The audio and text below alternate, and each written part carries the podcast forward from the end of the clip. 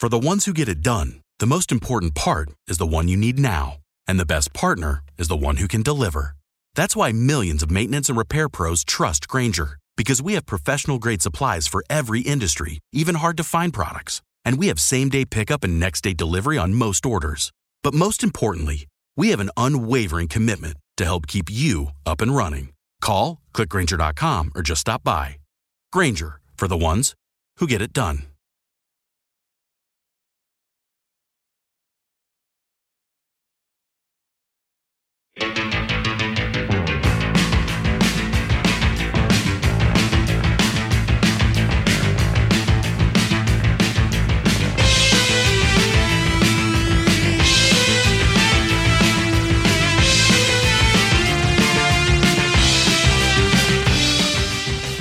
Hola, hola, hola, hola, mis queridos rockeros. Espero que estén todos muy, pero muy bien y preparados para otro episodio de El astronauta del rock, en donde recorreremos los ecos de la semana, las noticias más importantes de los últimos días en materia de rock. Y como siempre, les vengo con toda la información, con todas las noticias, todos los estrenos, todo aquello que ustedes tienen que saber en esto que es un viaje increíble, visitando a las estrellas, a las personalidades, a los músicos, a las bandas, a los solistas más importantes de nuestra era, esa era repleta de rock, de música hermosa que nos ha acompañado y nos acompaña durante toda, toda nuestra vida. Y hablando de vidas largas, rockeras, de esas que parecen interminables, esta semana, mis queridos amigos, estuvo hablando el guitarrista fundador de Scorpions, el señor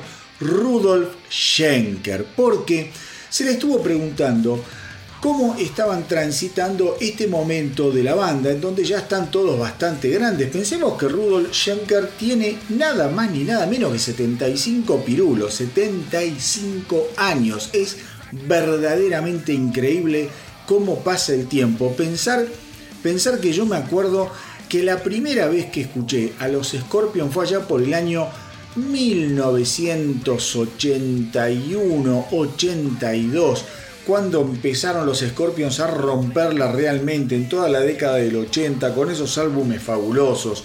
Qué sé yo, yo el primero que yo me compré, no fue lo primero que escuché, pero el primero que yo me compré de Scorpion fue Blackout, que me había roto la cabeza. Fue uno de los álbumes que más escuché en mi vida. Y a partir de ahí, obviamente, todo lo que pasó con los Scorpions, esos videos maravillosos que tenían, eh, la visita que hicieron acá en el primer Rock in Rio, después nos íbamos a ver los videos con los amigos a este lugar increíble que estaba en Santa Fe, Riobamba, llamado Vinicius, y ahí te pasaban las filmaciones de Rock in Rio y los veías a los Scorpions saliendo de esa jaula tocando como unos animales, con unas luces, una presencia, los veías jovencitos, Rudolf Jenker increíble, bueno, Matías Jab con esa onda, esa sonrisa que, que, no se puede creer, obviamente Klaus Main con una voz tremenda en, en la crema de la crema, en lo más alto de su carrera. Hoy esos jóvenes son estos señores, estos abuelos, y se lo digo con todo cariño, de 75 años, y lo digo no solo con cariño, lo digo con mucho respeto teniendo en cuenta lo que fue el desempeño de la banda en Rock Believer, su último y sensacional álbum. Entonces esta semana, ahora sí voy a la noticia, se le estuvo preguntando a Rudolf Schenker cómo estaban transitando este momento de la banda, si estaban pensando en, eh, en el final, algo que se les pregunta muy pero muy comúnmente a todos los músicos de esta generación, y la verdad es que Rudolf Schenker dijo, mira, nosotros no pensamos en un retiro, eh, no nos hemos puesto fecha para retirarnos. Recordemos también que los Scorpions hace unos años habían anunciado una gira de despedida y después se dieron cuenta que eso iba a quedar en la nada porque los tipos se entusiasmaron tanto y, disfrutaron de, una manera tan profunda estar en contacto con sus fanáticos que dijeron, bueno, vamos a seguir y la verdad esto de la gira despedida fue una tontería, no lo vamos a decir más, seguiremos hasta que tengamos cuerda. Y un poco Rudolf Schenker dijo eso, no es un camino interminable, dijo Schenker, sin embargo va a terminar tarde o temprano dependiendo de nuestros dioses, obviamente, eh, y eh, de cómo nos sigan recibiendo los fanáticos. Pero lo que sí adelantó es que él se ve con planes para eh, festejar los 60 años de Scorpions en el 2025. Eh, él dice que sigue en contacto con lo que fue eh, em, el, primer baterista, el primer bajista de la banda, y entonces dice, quizá hasta los hagamos subir al escenario si tenemos la suerte de llegar al 2025 para festejar el, ¿cómo se llama? el 60 aniversario.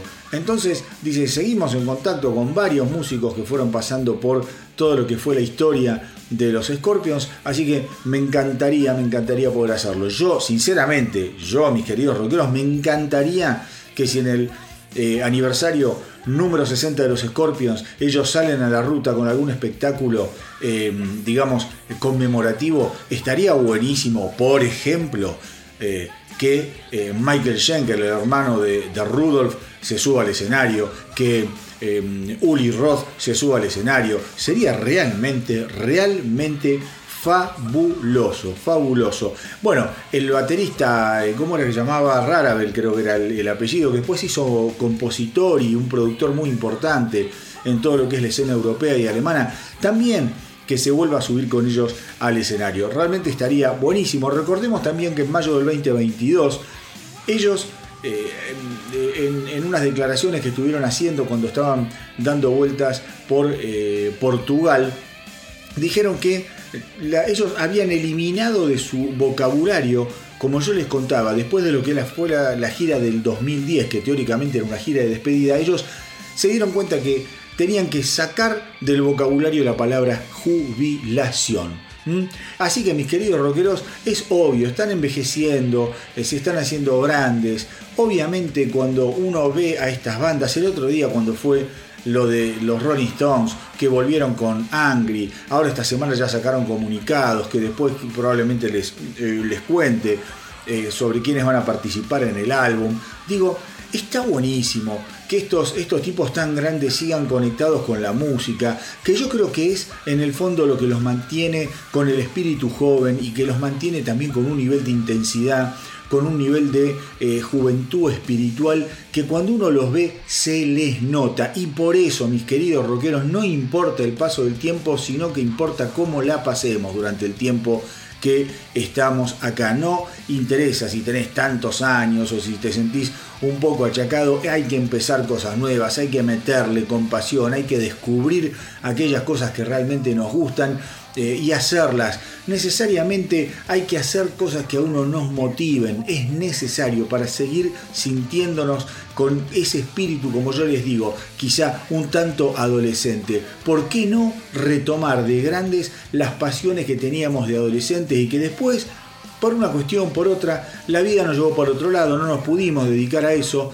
pero siempre tuvimos esa lucecita, esa, esa pequeña llama encendida, disfrutando de nuestras pasiones, de nuestra locura. En mi caso, en el caso del astronauta del rock, obviamente, la música, la comunicación, y acá estamos. Así que yo festejo cada una de estas bandas que siguen y siguen y siguen en la ruta y siguen grabando y siguen haciendo planes para poder, para poder disfrutar ellos y para poder eh, hacerle, obviamente, disfrutar de lo que ellos hacen a todos nosotros que lo seguimos. Y otra noticia que se conoció esta semana y que está dando vueltas y rebotando mucho en las redes tiene que ver con declaraciones que hizo el querido y el muy extrañado Richie Zambora. Richie Zambora estuvo hablando sobre lo que puede ser un reencuentro, una posibilidad de volver a unirse con su antigua banda, con sus antiguos compañeros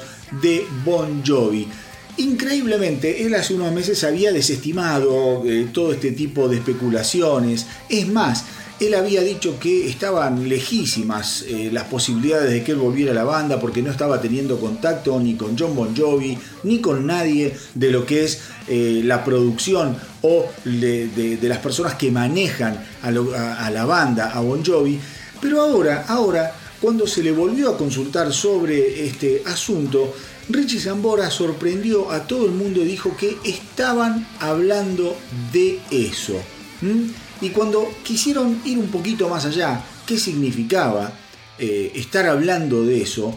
Y si eso implicaba que él personalmente estuviese hablando con el mismísimo John Bon Jovi, Zambora dijo que sí, que estaban hablando por teléfono y que se daban cuenta que los fanáticos de Bon Jovi estaban demandando que Richie Zambora vuelva a las filas de la banda. Miren, cuando yo publiqué esta noticia en el Instagram, pregunté a los seguidores del astronauta a ver qué opinaban.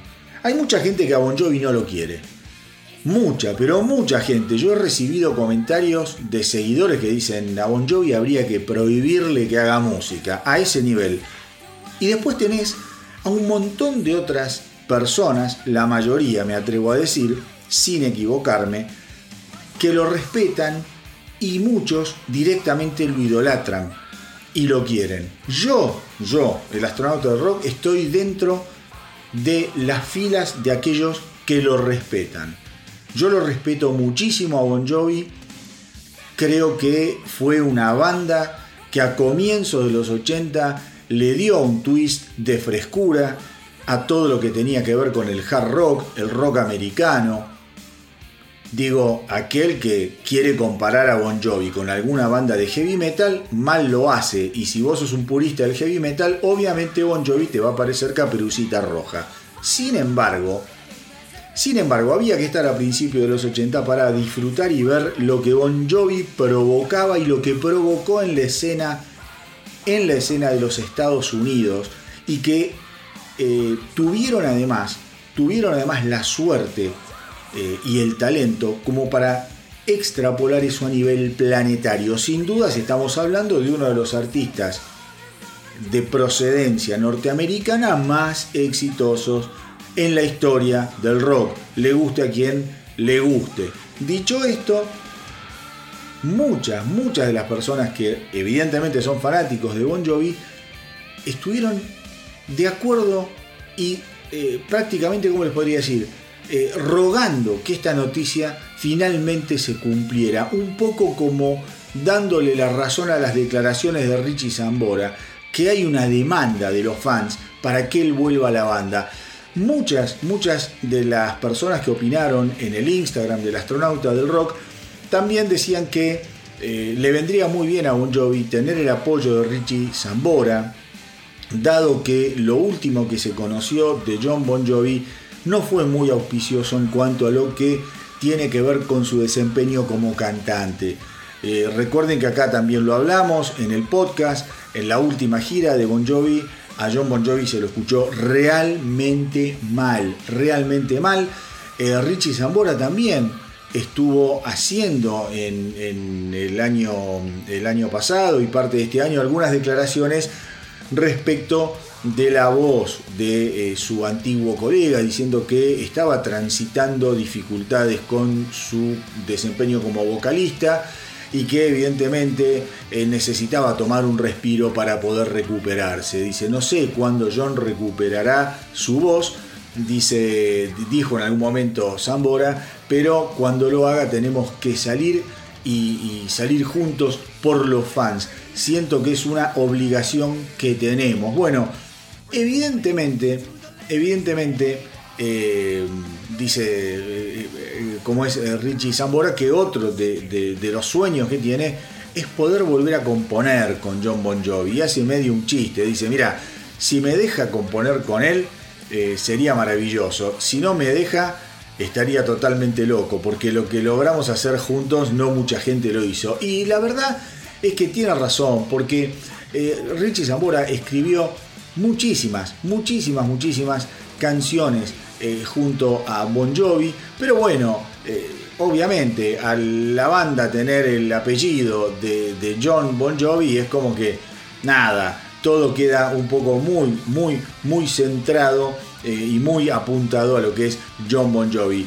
Así que yo, mis queridos rockeros, voy, voy oliendo poco a poco un acercamiento. Yo creo que ya el 2023 está jugado y sin fichas. Creo que el 2022 fue ese año en el que Bon Jovi quizá tomó conciencia de que finalmente estaba eh, sufriendo el paso del tiempo, al menos sus cuerdas vocales. Creo que este 2023 se lo tomó con más calma. Ojalá se esté recuperando, ojalá vuelva, no te digo al estándar de su eh, maravillosa juventud, pero que pueda salir y dar un buen espectáculo a la altura de las circunstancias. Y si lo tiene a Richie Zambora, yo creo que eso le va a facilitar muchísimo, pero muchísimo más las cosas. Y ya para cerrar esta primera parte de eh, astronauta de rock del día de hoy, vamos a seguir con bandas legendarias. Ya hablamos de Scorpions, ya hablamos de Bon Jovi. Ahora, ahora vamos a hablar de una banda de la que yo vengo hablando bastante en el podcast porque están sucediendo cosas que ni ellos mismos se le esperaban con esta gira también, una gira despedida que ellos están encarando, otra de las bandas que se retira. Eh, me estoy refiriendo a Foreigner. Esta semana, esta semana se supo que la primera etapa de la gira despedida que va a durar dos años de los Foreigners ya recaudó 18 millones de dólares. Es una enormidad de dinero, una enormidad de dinero para una banda.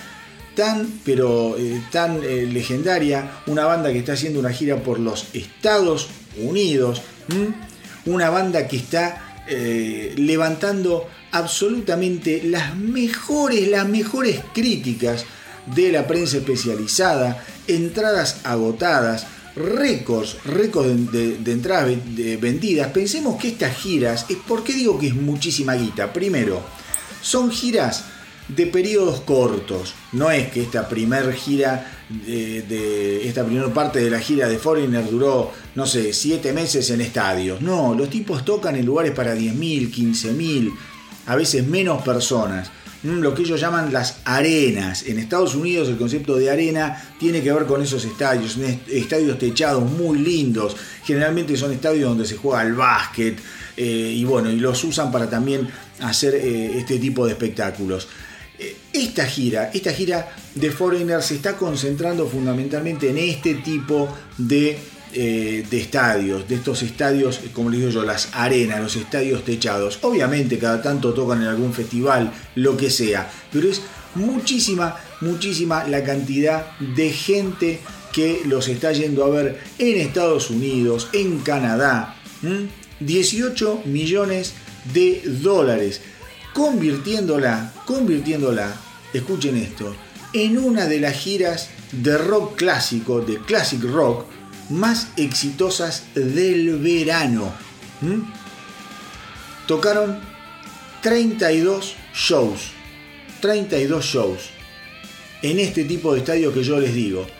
Entonces no es que estamos hablando de una gira gigantesca de ciento y pico de shows en estadio de 80.000 personas. Para nada, para nada. Yo ya les conté que los Foreigner están hasta ellos sorprendidos de lo que está sucediendo con su despedida. Yo creo que también cuando se despide una banda así, mucha gente, mucha gente dice, uy, los voy a ver por última vez, me mando. No los vi nunca, me mando. Recordemos también que están tocando con Loverboy. Yo les contaba en el episodio anterior que la gira está recibiendo muchísimas buenas críticas porque es una gira súper divertida. Dos bandas emblemáticas eh, Loverboy más quizá de la década del 80. Foreigner viene batallando desde la segunda mitad, por decirlo así, de eh, los 70 y explotó también en los 80. La verdad, una cosa impresionante. Ahora obviamente van a comenzar con todo lo que es la segunda, la segunda etapa de la gira que se va a prolongar durante el otoño. Seguramente después ya cuando empiece a llegar fin de año, que empiece el frío eh, complicado, eh, la, intensidad de los shows vayan bajando. Ustedes ya saben, yo siempre les cuento cuando llegamos a fin de año que las noticias a veces empiezan también a, escasear, justamente, justamente porque eh, digamos, empieza la temporada baja, donde hace mucho frío, la gente se guarda, los músicos aprovechan para descansar y después empiezan a retomar a principios de febrero, mediados de febrero. Pero nada, no les quería dejar de hacer eh, comentarios sobre, eh, sobre Foreigner, se los vengo haciendo, les vengo contando un poquito cómo son las cosas para que aquellos que quizá nunca se le animaron a la banda o tienen prejuicios eh, o quizá no los conocen, porque quizá conocen canciones pero que no saben que son de Foreigner, traten de escuchar. Es una banda realmente fantástica. Si quieren empezar por algo bien fácil, vayan al grandes éxitos de Foreigner, que creo que son 8, 10, 12 canciones, 8 no, pero son, deben ser 10, 12 canciones brillantes, una mejor que otra, las conocen a todas. Eh, ahora para, sí, para cerrar, eh, esta primera partecita del astronauta del rock. Les comento, les comento para los que me siguen. Yo el domingo que viene voy a estar emitiendo un episodio especial que me vi en la obligación de grabarlo porque no voy a estar, voy a estar tomándome unos días de descanso, así que dejé, eh, o voy a dejar, mejor dicho, ya está hecho, quedó muy bueno, un perfil dedicado a los Eagles. Se los cuento ahora porque estoy hablando justamente de una banda como Foreigner, tan exitosa, con una raigambre tan americana. Bueno, no van a escuchar un especial eh, en donde están mis acompañantes, el Tano, Pablo, Marcelo. Esto no, esto es un, porque es una lógica distinta y es algo que lo tengo muchas ganas de empezar a desarrollar cada tanto. A ver, ¿cómo les digo? Es una semblanza, por decirlo así, como le digo yo, un perfil sobre lo que fue la historia iniciática de los Eagles.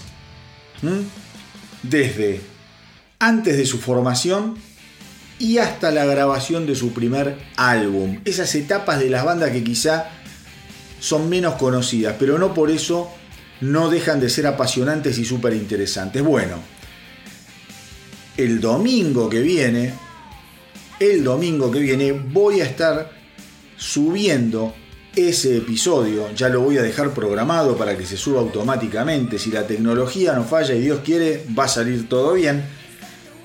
Y van a poder escuchar todo lo que es esa historia. Es un, un episodio de una hora. Creo que quedó muy bien.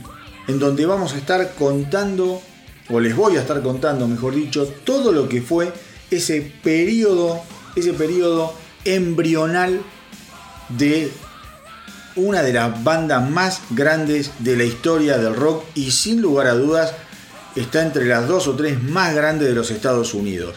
Un episodio dedicado, dedicado a esos primeros años de los Eagles hasta que ellos logran grabar y editar su sensacional primer álbum.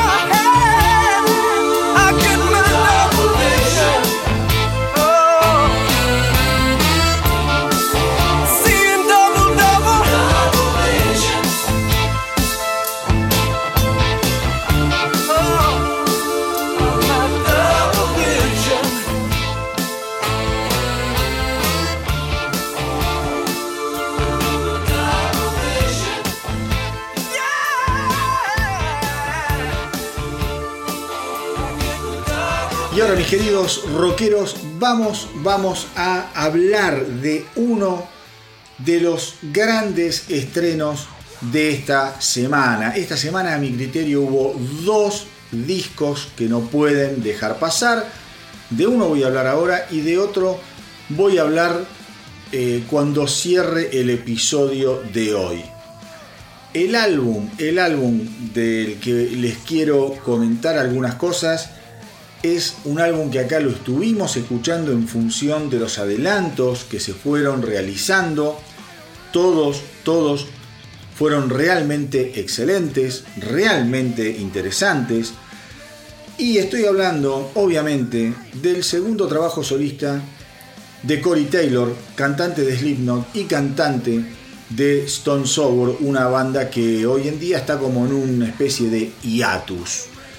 Ustedes seguramente, los que escuchan en forma eh, seguida o usual el astronauta del rock, sabrán que cuando escuchamos uno de los simples de eh, Cory Taylor, de este segundo álbum solista, yo les dije, miren que tranquilamente esta canción podría tener grandes, grandes, grandes eh, posibilidades de haber, de haber sido incluida, por ejemplo, en un álbum de los Guns N' Roses, cuando los Guns N' Roses estaban en la época de eh, Appetite for Destruction o de Use Your Illusion. Hoy, hoy, cuando empiezo también a leer algunas, eh, algunas reviews, algunas críticas, algunos comentarios, en varios, en varios comentarios sobre este álbum, leí justamente una referencia a esto que yo les decía. ¿A cuánto eh, que tuvo que, recurrir Cory Taylor eh, sobre lo que fueron aquellos años gloriosos de los Guns N' Roses? Este disco este disco es brillante por varias cosas. Estamos hablando de un Corey Taylor que ya lleva grabados una cantidad increíble de álbumes, más o menos 15 álbumes, tiene 7 con Slipknot, 6 con Stone Sour, 2 solistas. Digo, el nivel de trabajo de Corey Taylor es verdaderamente espeluznante, es asombroso. Todos sabemos que es un tipo súper inteligente, súper inquieto, ultra creativo. Y que evidentemente, más allá de los distintos proyectos que él tiene, estamos hablando de Slipknot, la banda de metal extremo quizá más importante de los últimos años. De los últimos 10 años me atrevo a decir. Stone Sour quizá tiene algún aditamento o alguna vinculación más oscura con lo que era el grunge, donde también podemos encontrar grandes baladas. El primer álbum solista de Corey Taylor, que acá lo escuchamos y que a mí me había escuchado mucho, me había entusiasmado mucho porque el tipo se le animaba a jugar con distintos estilos de música.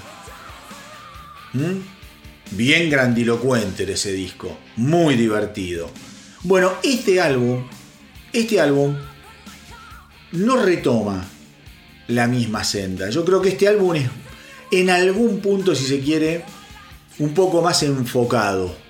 Acá vemos a un Corey Taylor en el que muchas veces recurre, recurre a la onda más íntima de Stone Sour. Es un álbum en donde hay pinceladas de Slipknot, olvidémonos del Slipknot sobrecargado de baterías y de percusiones. No, y eso creo que es un acierto. Eso creo que es un acierto. Acá hay canciones que podrían haber sido de algún disco de Slipknot, pero sin tanto frenesí dándole vuelta, sin tanto instrumento y tanta distorsión y tanta, como le digo yo, batería y doble bombo. Es un disco es un disco muy intenso, muy reflexivo, en donde hay un par de baladas súper, súper acústicas, íntimas, que son una maravilla. Corey Taylor cantando es fantástico, fantástico, ¿eh? fantástico. Traten de prestarle atención, por ejemplo, a cómo abre el disco con una canción que se llama The Box, que parece una canción perdida de algún disco country oscuro. Después te vas a encontrar con maravillas que acá escuchamos, Post Traumatic Blues, una cosa de locos, Punchline, otra cosa increíble que acá le escuchamos, la producción a cargo de Jay Ruston, que también produjo el primer álbum de Corey Taylor, es realmente, realmente sensacional, realmente sensacional. Tenemos eh, canciones que realmente, como les digo yo, suenan, suenan a, a, Slipknot, que estamos hablando de Toxic, All I Want Is Hate, We Are The Rest, son realmente puñaladas, cachetazos.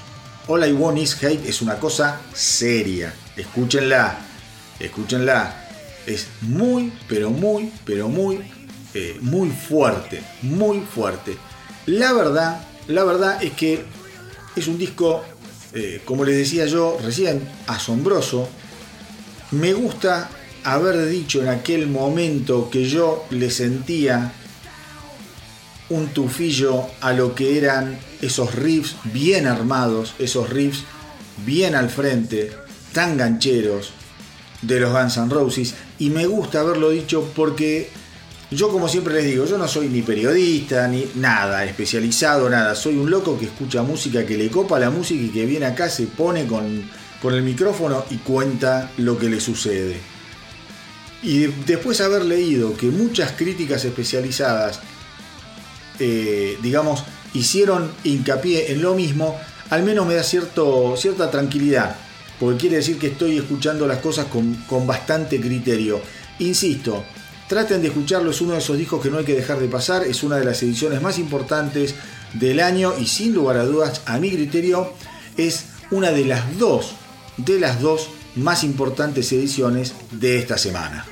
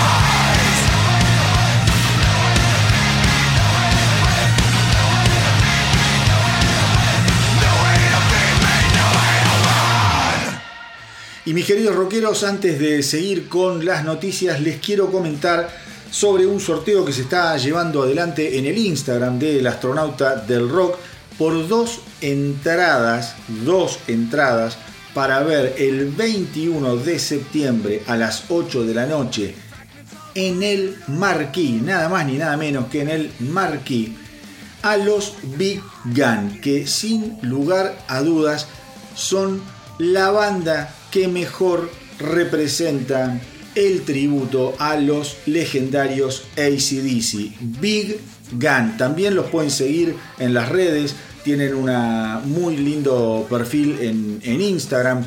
Hay videos en YouTube que están sensacionales para que se den una idea del show que pueden llegar a ir a ver si se ganan estas dos entradas que se están sorteando en el Instagram del astronauta del rock para ver a los Big Gun el 21 de septiembre a las 8 de la noche en el Marquis. Mm, así que ya saben, pueden participar. Las bases son muy, pero muy simples, como siempre, para no complicarle la vida a nadie. Recién, cuando estábamos hablando de eh, la edición del nuevo álbum de Corey Taylor, hice referencia al sonido guitarrero de los Guns N' Roses. ¿Y quién es el guitarrista de los Guns N' Roses? Mi querido rockeros, el señor de la galera.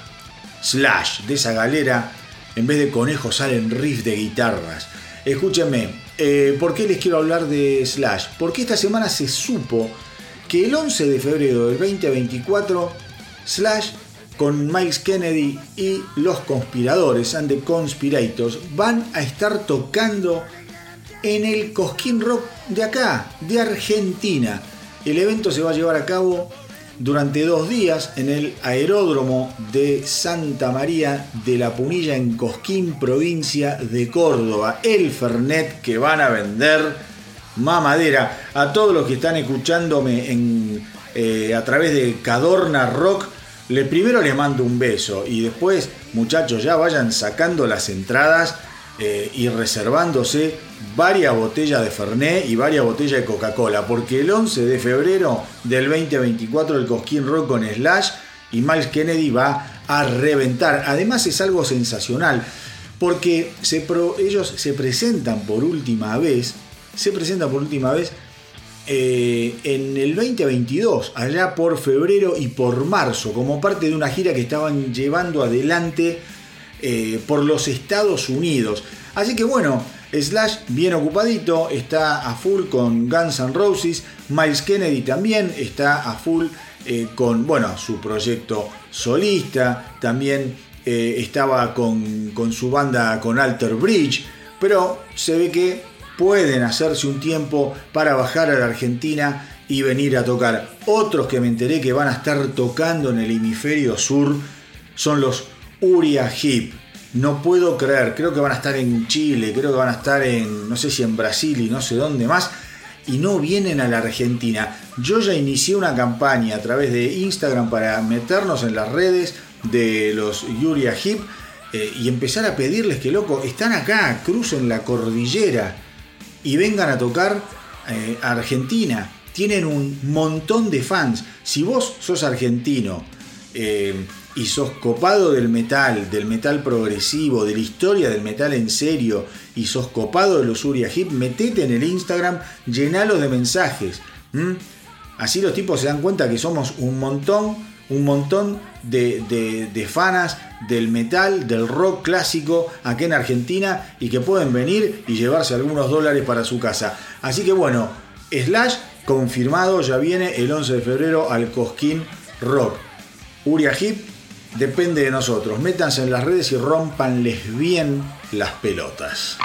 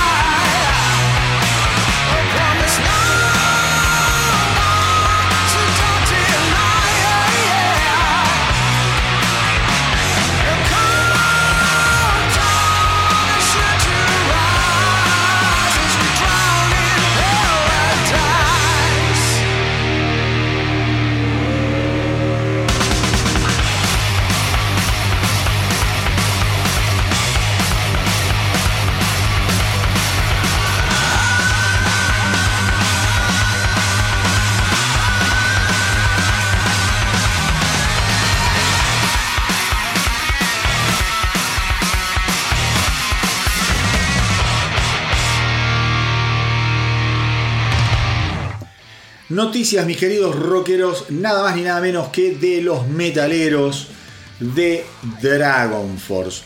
Los Dragon Force han editado un sencillo, un simple, realmente maravilloso, llamado Doomsday Party.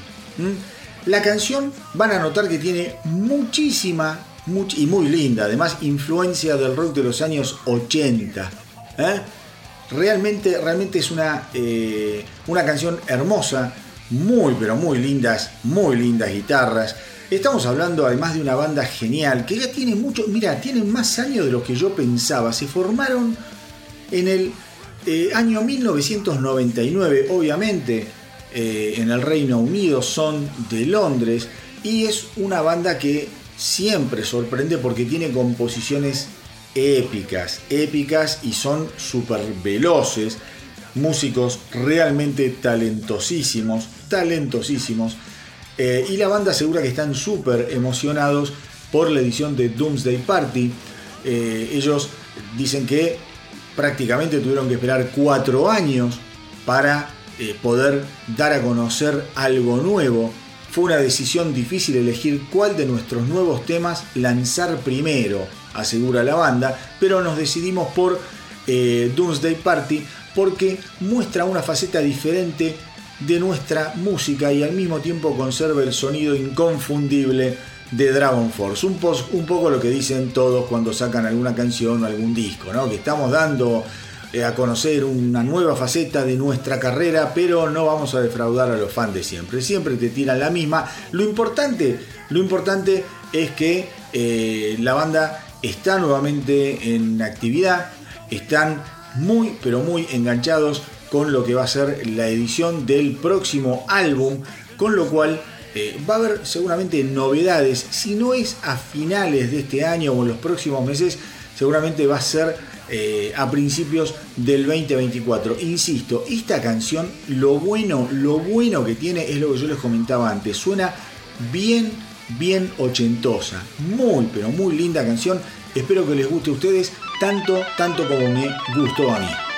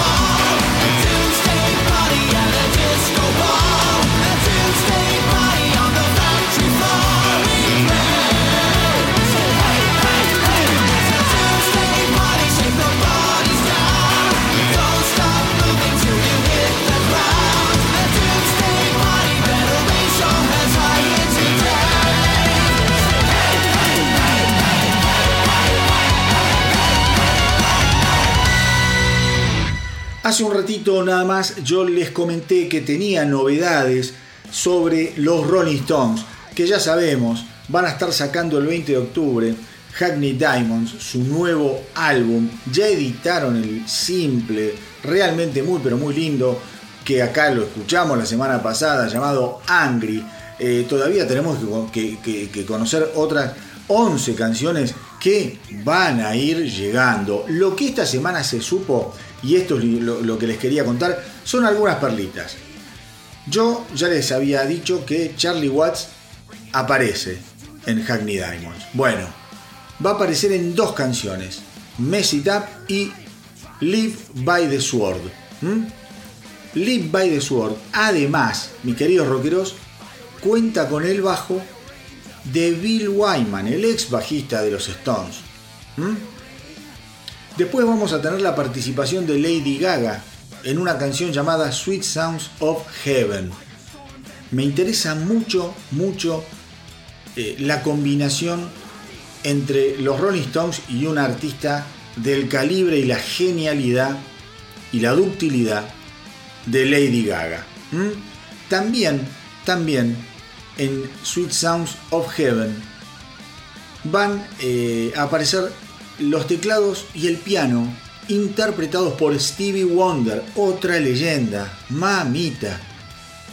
La verdad, el, nombre me parece maravilloso, eh, Hackney Diamonds. No sé si tendrá algo que ver, pero eh, seguramente no, porque bueno, es, es todo con una movida cultural londinense, no, nada que ver. Pero digo, hay verdaderos diamantes en este, en este álbum. ¿Mm? Estamos hablando, bueno, de Charlie Watts, estamos hablando de Bill Wyman, estamos hablando de Lady Gaga, estamos hablando de Stevie Wonder. ¿Mm?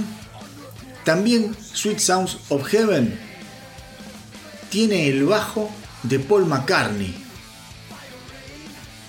¡Wow! Y después, Elton John va a tocar en Get Close y también va a ser uno de los que participe en Live by the Sword.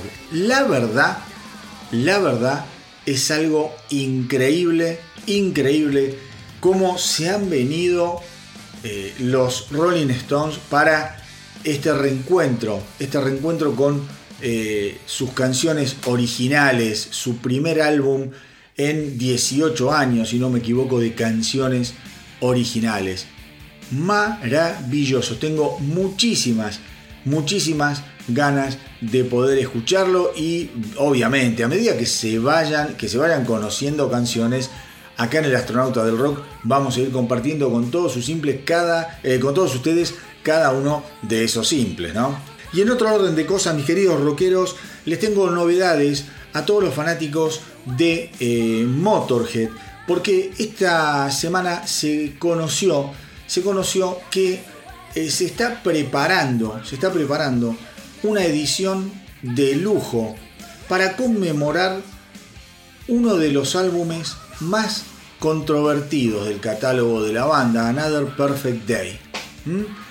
40 años ya de eh, Another Perfect Day. Va a contar obviamente con lo que es el álbum, va a contar con rarezas, con grabaciones en vivo, con demos. Eh, pensemos, pensemos que Another Perfect Day, eh, digo, después de que el guitarrista de Thin Lizzy, Brian Robinson, reemplazara a Faz Eddie Clark, el sexto álbum de estudio de la banda presentó a Lemmy con un enfoque un tanto más musical. Esto está muy bien también contado en todo lo que es Wine Line Fever, la biografía de Lemmy, en donde Lemmy eh, hace hincapié en esta etapa. Él habla por momentos muy bien de Brian Robertson como músico, pero también en algún momento él señala que Robertson nunca terminaba de sentirse cómodo y siempre sentía como que a él le sobraba para tocar en Motorhead. Recordemos, insisto, recordemos que acá estamos hablando de Lemmy, estamos hablando de Filthy Animal Taylor en batería, ya estos eh, serían la, la formación del primer trío original, estos dos, pero acá ya, acá ya sin Fast Eddie Clark, reemplazado entonces por Brian Robertson. Un disco, insisto, insisto, es un, a mí es un disco que me gusta mucho. Me gusta mucho.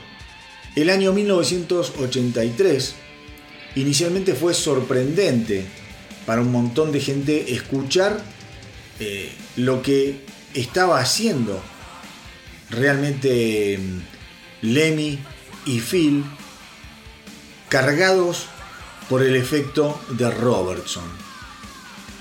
Fue algo eh, distinto, había como una prolijidad, por momentos creo que yo necesaria, no le quitó para nada autenticidad, es un trabajo que te pueden gustar más o menos las canciones, pero es un álbum que realmente suena diferente. 40 años después, yo eh, considero que es uno de los desvíos eh, digamos, más inesperados en todo lo que fue esa montaña rusa inicial de la carrera de Motorhead. Nosotros con eh, el Tano, con Marcelo, con Charlie tenemos hecho un especial de los primeros años justamente de Motorhead. Nos debemos uno de, toda esta segunda etapa hasta la muerte de Lemmy. Creo que ahí eh, hay muchísima, pero muchísima música que hay que rescatar la verdad. Hay muchísima, muchísima eh, cantidad de canciones indispensables. Algunos fans, algunos fans quizá lo miran un poco a toda esa segunda etapa como que no es tan auténtica, no les copa demasiado, porque ya no está Animal Taylor, porque justamente no está eh, Eddie Clark. Bueno, muchachos, están Campbell y nada más, eh, ni nada menos que Mikey D. Dos músicos increíbles. Más allá de eso, más allá de eso hay que ser justos también con la gente. Yo creo que el, fan fuerte de Motorhead, a Mikey D y a, y a, Campbell, los respeta pero absolutamente porque saben que han hecho, han hecho eh, grandes, grandes discos. Pero a ver, Another Perfect Day es un discón. No nos olvidemos, bueno, el tema Another Perfect Day es una maravilla. Shine es una maravilla. Dancing on Your Grave es espectacular. I Got Mine. ¿Mm? Todo, todo, todo ese disco tiene canciones geniales. Ahora, lo que vamos a escuchar justamente es un demo que va a estar incluido en Another Perfect Day en esta edición de lujo por los 40 años, llamado Climber, y que es algo realmente tremendo.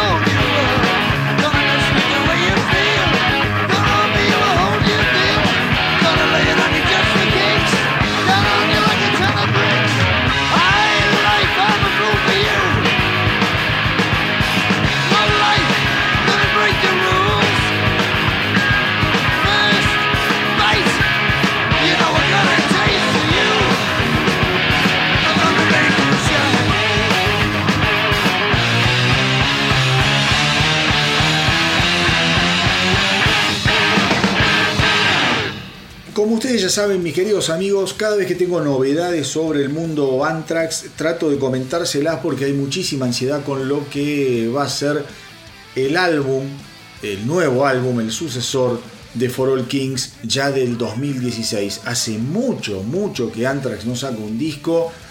Em, se viene retrasando primero, bueno, obviamente la gira de For All Kings, luego la pandemia. Eh, en fin, pasaron, pasaron cosas en, estos últimos años que a todas las bandas le pegaron de distintas formas. Se supo, por ejemplo, que Anthrax ya tenía muchas canciones compuestas, pero con lo que fue el parate de la pandemia, esas canciones es como que comenzaron a quedar en lo más eh, profundo del cajón y que encima se le fueron sumando nuevas canciones. Entonces es como que tuvieron que comenzar el proceso de selección nuevamente. Una vez más, tenían varias cosas hechas, la pandemia eh, los, detiene y en ese momento, como todos los músicos, como todos los tipos creativos, siguieron componiendo y se les hizo un paquete bastante inmanejable de canciones y eso también produjo el retraso en lo que es la producción, la grabación. Joey Veladona, cantante de Anthrax, cantante que volvió a, la banda luego de estar separado de ellos, él volvió a, grabar con, con Anthrax y a parte de la banda en el año 2010. Estuvo eh, contando esta semana que probablemente ya el mes que viene él comience a dedicarse en serio a lo que son las voces del nuevo álbum de Anthrax. Eh, se le consultó también qué onda con las letras, si tenía pensado participar mucho en lo que era eh, la, composición de las letras. Y él dijo en realidad que no sabía cómo iba a terminar todo eso porque dice, obviamente yo tengo mis letras, pero ese es un departamento un poco acaparado por el guitarrista Scott Ian. Yo voy, eh, tengo que profundizarlas quizá un poco, aportar lo mío, pero dice, mi mayor aporte generalmente es en la manera de cantarlas, en la manera de interpretarlas, en la manera en la que yo puedo con mi voz aportarle algo a esas letras, alguna sorpresa, algún rulo, algo de mi estilo característico que las enriquezca en la manera en que yo las cante. Así que, mis queridos rockeros, ya eh, supongo que el año que viene, en el 2024, no quedan muchas más excusas para que Anthrax no saque, no saque un nuevo álbum. Recordemos que la banda ya tiene 40 años de historia que los cumplió en el 2021. Estamos hablando obviamente, obviamente, de una, eh, una banda realmente legendaria de todo lo que fue el inicio del thrash metal. Eh, ellos vienen remándola con Metallica, con Slayer, con Megadeth. Una banda increíble, una banda con una historia y con unas anécdotas que, realmente valen la pena. Así que esperemos, esperemos que en los primeros meses del 2024 eh, nos vengan, nos venga ya con un nuevo álbum de Anthrax bajo el brazo.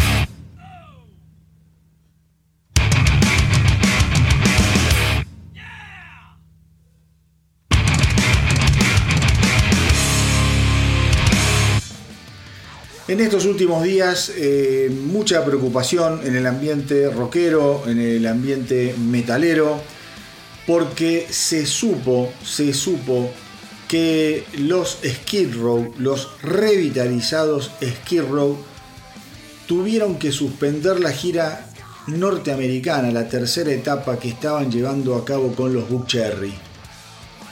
Hasta principio del año próximo al menos, Skid Row se guarda. El 13 de septiembre emitieron un comunicado que llenó de preocupación a toda la comunidad rockera. Como les decía recién, dice lo siguiente, debido a la máxima preocupación por la salud y el bienestar de uno de los nuestros, el vocalista principal de Skid Row, Eric Gronwall, eh, tomó la decisión de trasladar, de mover la tercera etapa de la gira por los Estados Unidos y Canadá, originalmente programada para octubre del 2023 a marzo del 2024.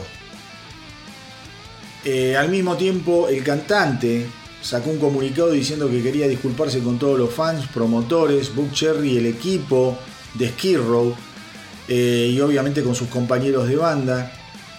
Dice, debido al trasplante de células madres que hice el 12 de agosto del 2021, mi sistema inmunológico todavía está parcialmente deteriorado, lo que puede resultar eh, en que me aparezcan infecciones o si tengo infecciones que desaparezcan más lentamente y también en un deterioro de la condición física durante esos periodos infecciosos. Todo esto mejorará con el tiempo, todo lo que puedo hacer hasta entonces es aguantar los golpes y asegurarme de tener un mejor equilibrio en términos de la vida de la gira. ¿Mm? Mis queridos rockeros, hace ya unos cuantos meses Skid Row, por una u otra razón que nunca quedaban muy claras, venía suspendiendo algunas fechas. Las, las razones más claras tenían que ver quizá con problemas de salud menores de algún otro integrante. Por ejemplo, de Rachel Bolan, que se perdió algunos shows de la gira europea porque tenía unos asuntos familiares, eh, en fin. Pero esto realmente llenó de inquietud a toda la comunidad rockera, como les decía antes. Primero, porque es horrible eh, que, que Eric Gronwall siga lidiando con los efectos del cáncer que en principio había superado. Ustedes ya saben cómo es esto, ¿no? De las remisiones. Eh, podés estar libre de cáncer hoy y te vas a hacer un análisis dentro de un año y estás todo tomado.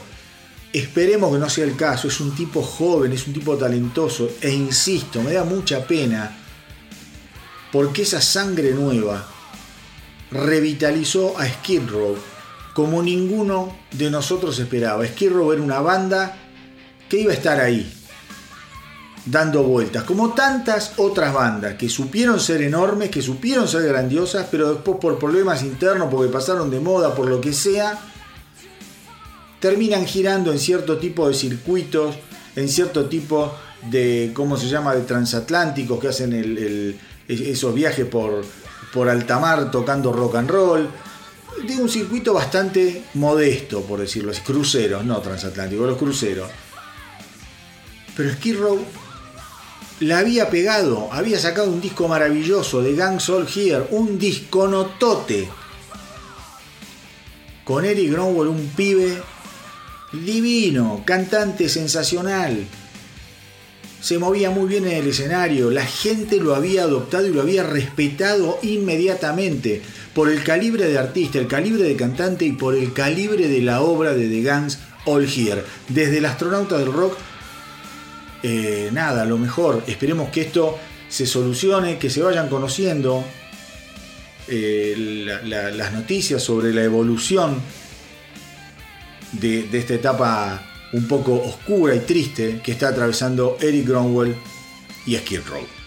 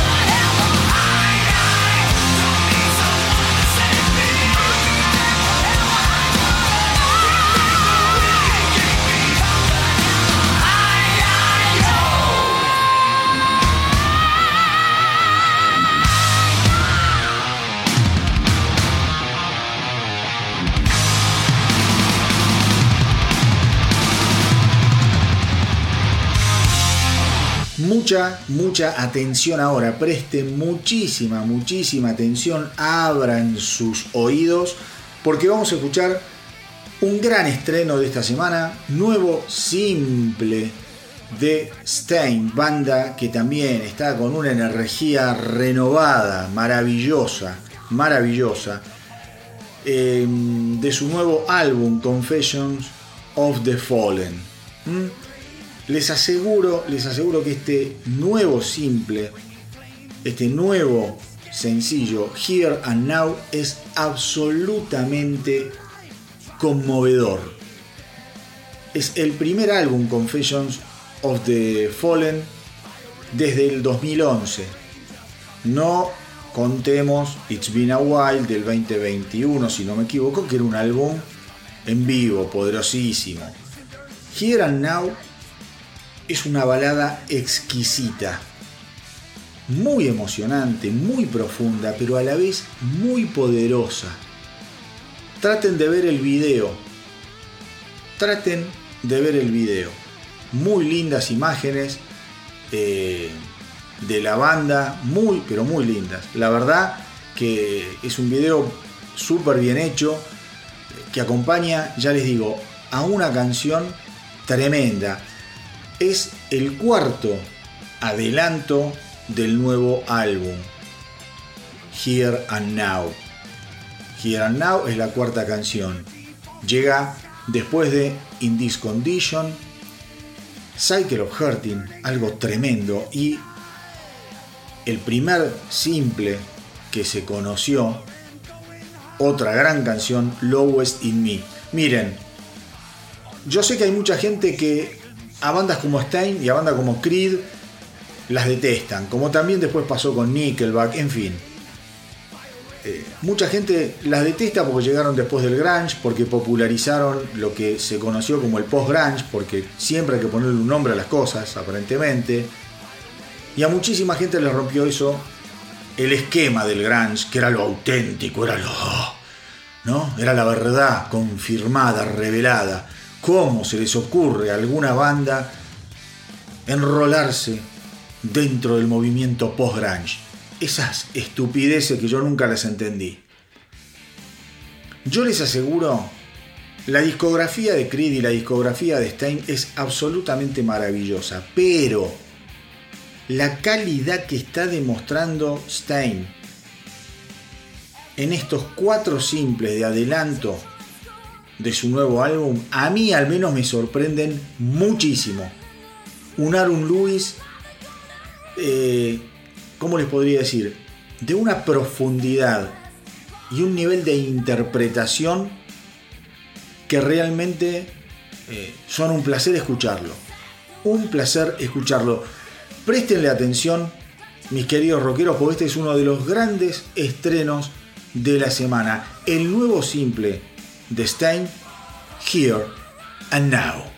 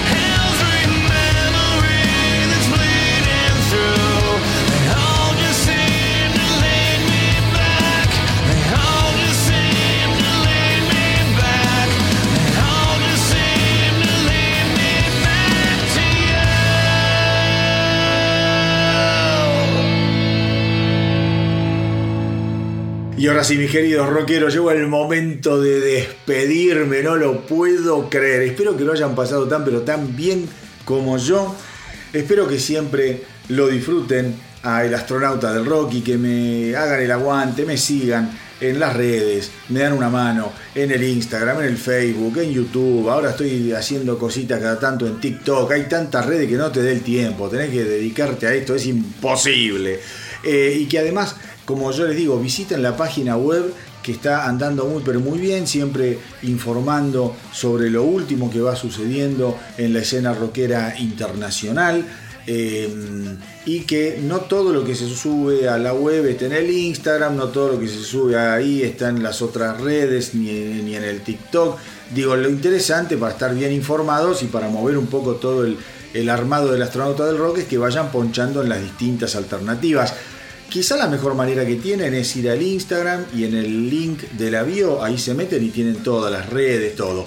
Además tienen acceso a todo el catálogo de podcast en Spotify, en Evox, en Deezer, en eh, qué sé yo, Google Podcast, en todos los lugares, eh, como es en todas las distribuidoras de streaming. Y si no ponen el astronauta del rock en, Google y ahí les sale todo. Y no dejen de escuchar la radio online del astronauta del rock, están dando muy pero muy bien. Eh, están dando bien en todos lados. La verdad que recibo mensajes, ya les digo, de, cualquier lado del mundo. Lo mismo que pasa con el podcast. Son esas cosas que tiene eh, la internet, que vos largás algo y la gente empieza como a, enganchar. A veces nos engancha, obviamente. Yo tuve la suerte de que se fueron enganchando con el podcast. Ahora de la radio estoy recibiendo muy buenos, muy buenos mensajes, muy, muy lindas palabras. Eh, es una radio, insisto, es ideal para acompañarte durante el día. Música, música, música, rock, rock, rock, rock de ahora, rock pesado, trash, eh, classic rock bueno, estrenos todos los que hay, algunos separadores donde te cuento dos, tres cositas del universo rockero en, tips de 40, 30 segundos para no molestarte. La idea es que te acompañe, estás haciendo la comida y te pones la radio del astronauta del rock y le das un descanso a tu playlist. Si estás con amigos, en vez de poner la playlist de, de, algunos de los amigos o tuya que ya se las conocen de memoria, bloom, clavas la radio del astronauta del rock, una música que te va a volver a sorprender cómo, cómo me sorprendió a mí. Y ya para terminar este episodio, yo les dije que iba a dejar para el final el que para mí había sido el gran disco, el gran estreno de esta semana. Estoy hablando de lo nuevo de Danko Jones, banda canadiense, trío canadiense de hard rock, que viene remándola desde mediados de los 90 la verdad que es fascinante verlo seguir adelante. Fascinante. Una banda con una potencia, con una claridad para hacer hard rock. Entienden todo, saben todos los trucos. Los hacen una y otra vez y siempre los hacen bien. Una precisión animal. El nuevo álbum se llama Electric Sounds. Acá en el Astronauta del Rock yo ya les fui adelantando algunas cosas que eh, fueron mostrando como simples los Danko Jones sobre Electric Sound. Eh, ¿Qué les puedo decir? Es un disco. Los, los americanos tienen una, una forma de, de, definir la música que vas a escuchar acá. Que tiene que ver con la forma de definir a gente como Ted Nugent o a los Molly Hackett, eh, a, eh, BTO ¿no? Es, la famosa eh, meat and potatoes. Esto es algo bien meat and potatoes. Es derecho, es cuadrado, es contundente, es fantástico. Digo, es todo lo que me gusta a mí. Es música para ponerla en una fiesta o para ir en el auto eh, y, sentirte de, de lo más acompañado que vos te puedas sentir muy, muy buenas canciones. Danko Jones, un genio, un genio esta banda. La verdad, arranca con Guess Who's Back. Es una patada en el medio de las pelotas, una invitación, una invitación al baile de tres minutos. Realmente que es un opener fabuloso para un álbum. Sigue con otra gran canción bien para arriba, Good Time. Es de las más fuertes que tiene el álbum traten de escuchar, traten de escuchar la canción She's My Baby. Es más, creo que, creo que voy a cerrar el programa con She's. Sí, la voy, a, voy a cerrar el programa de hoy con She's My Baby. Eh, es muy divertida, muy divertida, con un juego de voces espectaculares. Otra gran canción, Eye for an Eye. Es un tema cortito, súper energético, menos de 3 minutos que te mata. Te mata. Traten de escuchar también What Goes Around. Si te gustan los riffs medios punkies y una voz bien eh, rapidona, What Goes Around es tu tema. Y sin lugar a dudas, Electric Sound. Electric Sounds, el eh, tema que le da nombre al disco, es una maravilla. Es una maravilla, es una lección de hard rock. Pero todo, todo este álbum para aquellos que no se la quieren complicar, que tienen un día medio atravesado y dicen, ah, me quiero relajar, no tengo ganas de poner Tool, no tengo ganas de escuchar a Rush. Escuchar algo simple, algo divertido, algo que me motive. Bueno, Electric Sounds de Danko Jones para mí ha sido el disco de la semana. Y como siempre les digo, mis queridos rockeros, hagan correr la voz para que nuestra tripulación no pare de crecer. Gracias por estar ahí, por acompañarme, por los mensajes que me mandan, por la buena onda que me hacen llegar. Ya saben, el próximo mm, episodio del Astronauta del Rock va a estar dedicado a los años iniciales de los Eagles, desde antes de su formación hasta la edición, producción de su primer y genial álbum. Un episodio especial de una horita nada más que lo dejo pregrabado porque yo me voy a tomar una semanita de vacaciones. Nos vemos a mi regreso y como siempre les digo, que viva el rock.